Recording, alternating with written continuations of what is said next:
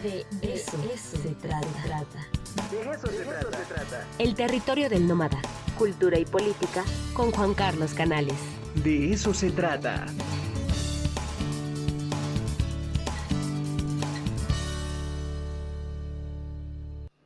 Juan Carlos Canales, aquí en la casa. ¿Cómo estás, querido Juan Carlos? Buenos días. Oye, buen día, querido Ricardo asustado por el dato que acaba de dar esta compañera sobre 29 millones de perros en situación de calle. Sí.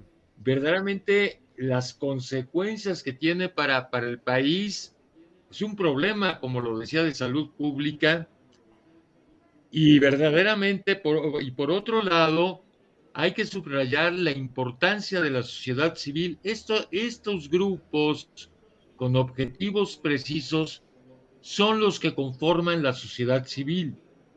Entonces, eh, verdaderamente también me sumo al apoyo que este grupo de la sociedad civil eh, debe de tener para enfrentar un grave problema como es el de 29 millones de perros en situación de calle en México. ¿eh? Es un tema que verdaderamente hay que ponerlo en la mesa de nuestra vida pública. ¿eh? Sí, la verdad es que es importantísimo que se toquen los temas, pero sobre todo, pues empujar a las acciones, ¿no? Eh, creo que hay muchas, eh, muchos vacíos eh, legales en torno a, a, digamos, a la relación que tenemos con las mascotas. Y bueno, pues el resultado es espeluznante, ¿no? Este, millones de perros en la calle y eso eh, no pinta nada bien. Pero bueno, pues por lo mientras seamos solidarios, apoyemos a la gente que pues está estructurada, ¿no? Y que tiene eh, ya formas de actuar. Y pues se me hace muy interesante la publicación de este libro. Y bueno, pues a comprarlo, Juan Carlos. Claro, sí, sí, por supuesto que sí.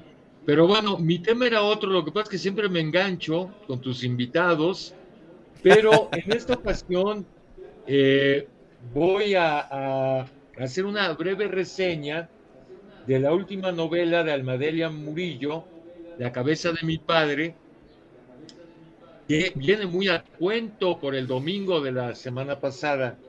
¿Qué narra esta historia? Bueno, en primer término, la narradora eh, del libro, una mujer de 40 años, se topa con la foto de su padre, una foto sin, sin la cabeza, y a partir de ella emprende la búsqueda de este padre que los había abandonado 30 años antes, a ella y a siete hermanos más.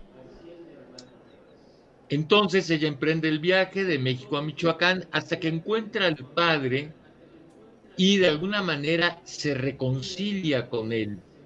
¿Sí? Entiende que este padre es un hombre todas las vicisitudes que enfrentó en la vida para el abandono.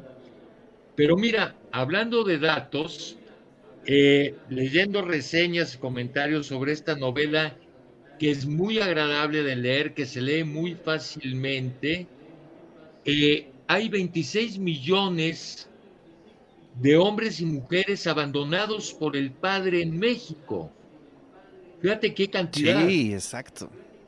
Es un dato importante.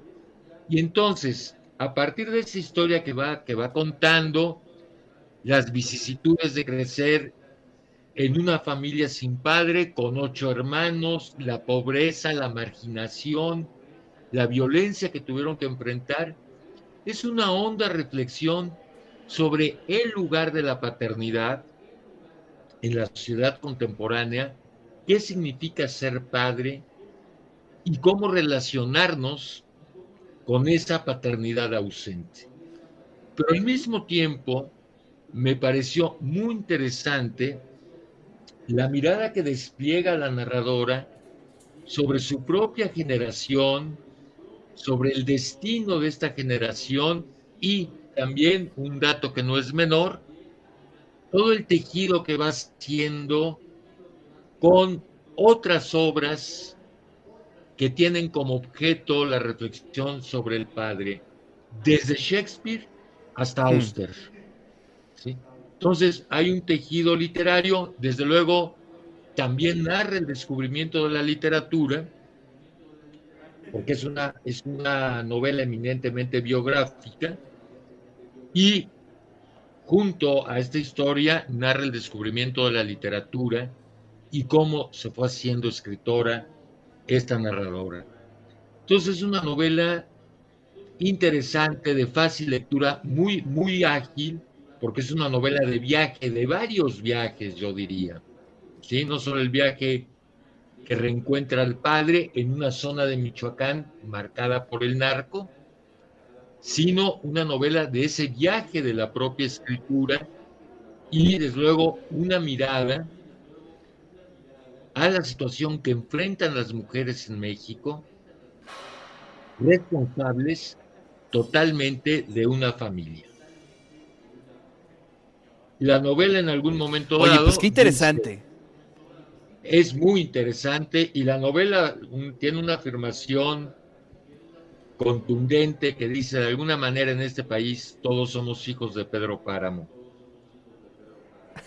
A eso iba yo. Oye, eh, eh, qué interesante porque eh, al parecer la imagen de Pedro Páramo, ¿no? O más bien la ausencia de padre en la literatura mexicana es uno, es uno de los grandes patrones, ¿no? Es uno de los grandes temas literarios y forja obras este, durísimas.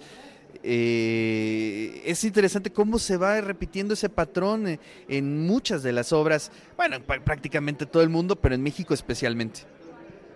No, fíjate que en alguna ocasión leí que en el Islam, por ejemplo, el, el propio Corán prohíbe el abandono del padre a los hijos. Los hijos no son abandonados por el padre en el Corán. ¿Sí? Está prohibido pese a ser una sociedad machista, la islámica en términos generales, bueno, no hay abandono del padre. En cambio, en nuestra sociedad, digo, 26 millones de mexicanos han sido abandonados por el padre.